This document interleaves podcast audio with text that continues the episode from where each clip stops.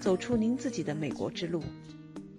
大家好，我是 Michelle，欢迎来到这里听我讲述美国故事。我在前面的节目中曾经对全美浙江总商会会长林光进行了访谈，请他分享了自己前半生的职业生涯。他原来是一位中医大夫，八十年代带着到国外行医的梦来到美国。后来发现了家乡温州生产的打火机在美国的巨大商机，历经坎坷，四次应对了美国的贸易壁垒，成为了闻名中外的打火机大王。今天我请林光为我们讲讲他后面的故事。他后来为什么创立了全美浙江总商会？在新冠疫情特殊时期，商会又是怎样为留学生提供帮助的？商会未来的方向是什么？相信你能从中得到启发，那就请跟我一起来听听和林光的对话吧。很高兴哈，我们又一次的来到这里，来继续聊聊您的故事。上一次呢，我们主要是聚焦在您过去，呃，怎么到了美国，然后呢，这四场哈非常打得非常艰辛的，呃，贸易壁垒战。我们提供了很多的这后面的故事，还有这这方面的知识哈，我觉得学到不少。那今天呢，我想咱们就先讲一讲商会的起源。当时就是您您在全美的浙江的哈，就总商会。那为什么哈呃一定要搞这么一个东西？如果不做会又会怎么样呢？这个问题我就想知道这个 why 呃在后面。商会呢，我们叫做全美浙江总商会。呃，要建立这个商会呢，是有一定的原因。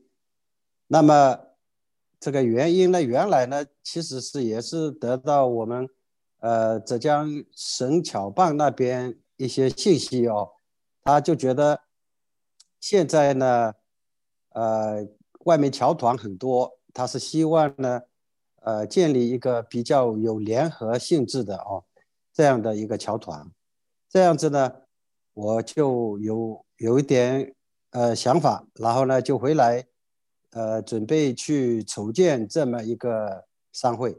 其实呢，你想做这么一个商会呢，其实你的阻力也是非常大的，因为有很多人就觉得这个美国那么大哦，你你怎么样去把每一个人统一起来哦？这个是呃非常有挑战性的。对，那么当然呢，就是我是有几个基础、几个原因啊。所谓的美国，你知道，美国跟中国一样，这个土地是非常大的一个复原。然后呢，你想让每一个城市说，你想象一下，我们如果在在浙江省，你想把整个中国的每一个省市的人，呃，一些侨团都把他，呃，让让他认同你。这个不是有一大非常大的挑战，哦，然后呢，我们呢就是我呢有一个呃基本的基础在哪里呢？就是我呢在美国呢也住过东部，也住过西部，嗯，然后呢，因为我的打火机大王这个名称，哦，在媒体上呢，呃，就是大家都呃没见过也听听过。哦，有的很多人呢并不认识，可是他知道这件事，因为当时这个打火机是中国呃经济发展三驾马车之一嘛，就是外贸哦，是这一块，所以当时中国的呃前面前前半段我都已经跟你讲过了哦，这是我的基础，就是说会认识很多人，嗯。啊，就是这个没有没有太大的局限性。你像我美东美西纽约哦，到处各地都都很认识，啊，都认识呢那么多的人，这个是我的最基本的基础。所以说呢，后来呢做起来这个事情呢，呃，阻力呢是有，可是还是顺顺利利的就成立了哦。当时就是最好玩的一件事情呢，我们就是说要成立这么一个会，要得到。浙江省政府的认可，我当时在这里做了筹备，做了筹备工作，做了以后呢，我们就一定要回到中国，让中国的有关社侨部门取得认可，那个时间呢，我还记得很清楚，是二零一八年一月十一号跟十二号两天，我们在浙江省政府部门各个部门去跑了两天，结果跑的没有一个地方承认你。到了十三号的那一天早上呢，我们去拜拜访的是，呃，浙商总会，啊，当时就是那个马云为会长的那个会，我们去拜访。拜访的时候呢。接见我们呢，是我们的一个呃郑玉明秘书长啊。通过那一次的接见呢，他就是给我们肯定的哦，他就是说我们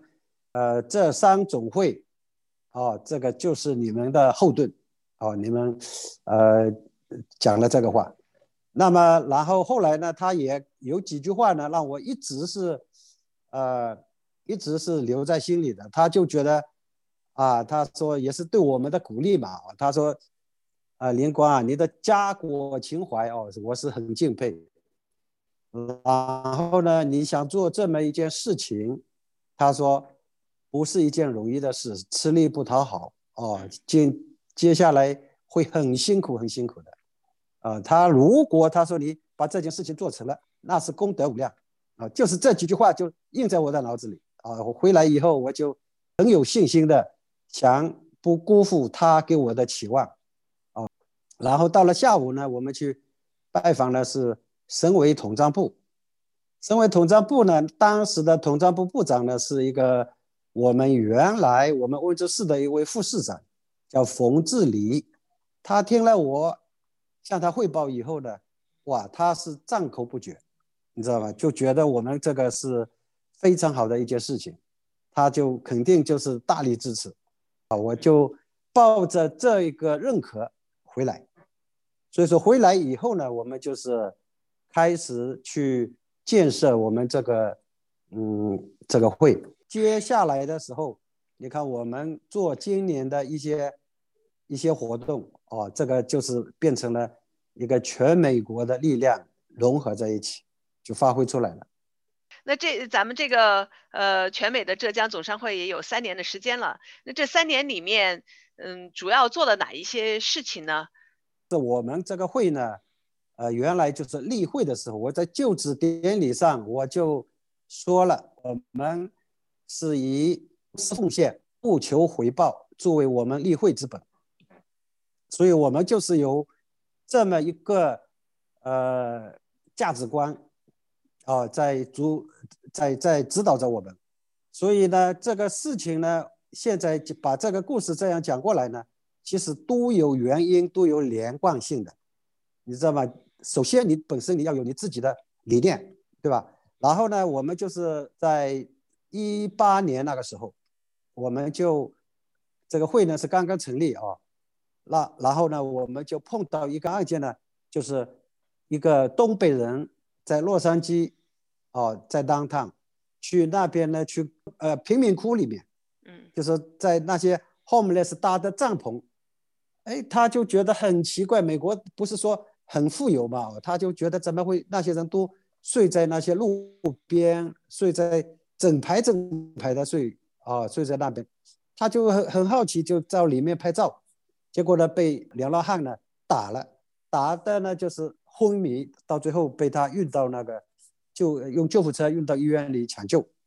那么这个事件呢，就是我后来是在哪里看到的？就在我们微信里，他们就有人就是在说：“哎呦，也我们这里有一个呃，我们中国老乡啊，东北人，他说在洛杉矶被人家打了，现在在医院里就是需要人帮助。”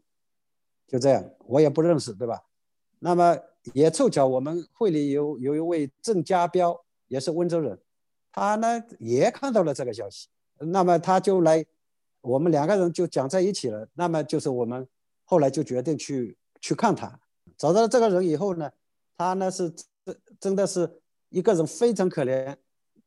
嗯，就说美国居然有这样的旅馆，我也第一次发现，一个旅馆里面有有四张床，就是合租的，就是你来住就是大概价格很便宜，五十块钱或者。或者在当他们最热闹的地方嘛，就就是跟人家 share 的，啊，四个人都不认识的，你可以住在一个房间里面的，是这样子。他就住在这个地方，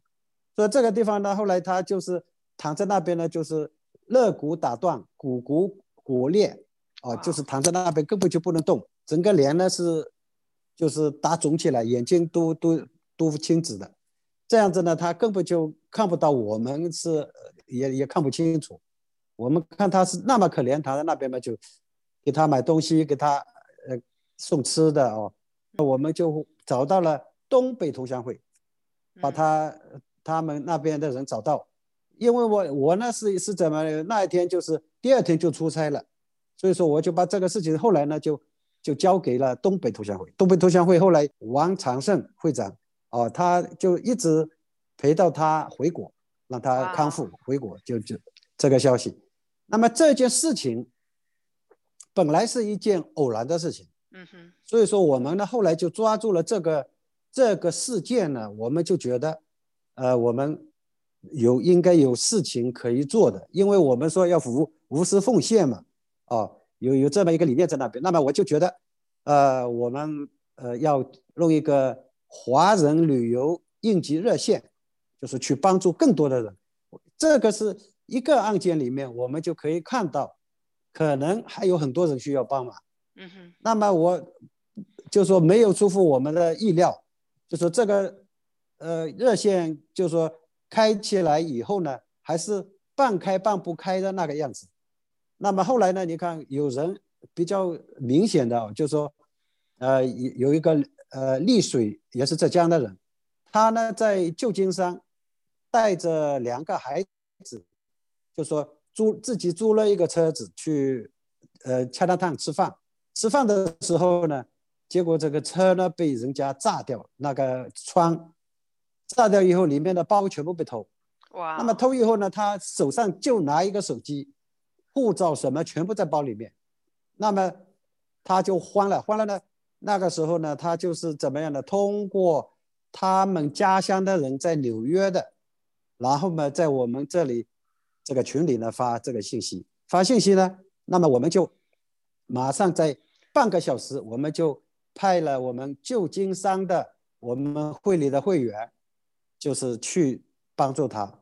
帮他去警察局报案，因为英文不好，他不是就是说过不了关。然后呢，还有帮他去领馆。第二天那个是半夜，一直搞到半夜十二点钟了以后了。然后第二天他还陪他去领馆办了个护照，临时的那个一个一个护照，把他办起来，让他回去。所以说，像这些事情呢，是，呃，真正的是应急啊，是应急。他那个时候都是非常无助的，对啊，我所以说我们后来弄了一个热线呢，这个热线在弄的过程当中呢，我们后来弄弄的是非常正规的啊，就是也通过我们，呃，中国驻洛杉矶总领馆专门呢给我们指导上课，就是。碰到应急怎么处理？哪一些问题是可以你们解决的？你哪一些问题你可以交给当地政府或者是领馆，啊，给我们分类，把把我们分，就是给我们培训，这样子呢，我们就知道怎么样去应对这么一件事情。呃，到最后呢，我们也是在一年以后，一月八号那一天，一九年的一月八号那一天，我们这个就上线了。就是真正就是把这个热线哦上线，呃公开上线这样子，这样子一一来呢，我们就是帮助好多人。那么在这个情况下呢，就是我们后来呢就马上碰到了二零二零年的这个疫情，啊碰到这个疫情的时候呢，呃当然就说我们就是讲的就是说是这个热线把我们就说带到了。今天我们为为什么会为留学生服务做了那么多的事，是有渊源的。所以说，我就觉得你做做一件事情，首先你要有一个理念在那边。那么你碰到这个事情呢，你就会把它进行的把偶然的事情呢变成必然的事情。对，您刚才说的哈，您的整个思路，呃，其实非常清楚。你们有这个 why，为什么要成立这个商会？为什么要做这些事情？哪些事情，对吧？就属于这个范围内，这个理念啊，无私的奉献。然后呢，碰到偶然的事件，那么在这个里面，呃，跟它是相符的，所以就去做。做了之后呢，那么又把一个事情很系统的把它呃规划出来，呃，就能够呃我们说的 scalable 哈，就能够扩展，而不是每次碰到的时候。后，呃，临临时去应急，那么您就建立起来这一套的整套的系统，能够有条不紊的去做，然后又有新的事件的发生，那么原来的系统怎么样，又把它再利用起来，还是在原来的这个理念下啊，无私的奉献这个理念下去连接到，呃，做更多的事情。对对。对，所以这这个做跟做企业其实是也是有一定关系的哈，一定的这种思路是相通的。嗯嗯。嗯。那当然，林光把管理企业的思维带来管理商会，让商会能够高效系统的为更多人服务。那后来在疫情期间，商会怎样开始来帮助在美国的留学生呢？请订阅听美需要讲述美国故事，继续收听我和全美浙江总商会会长林光的对话。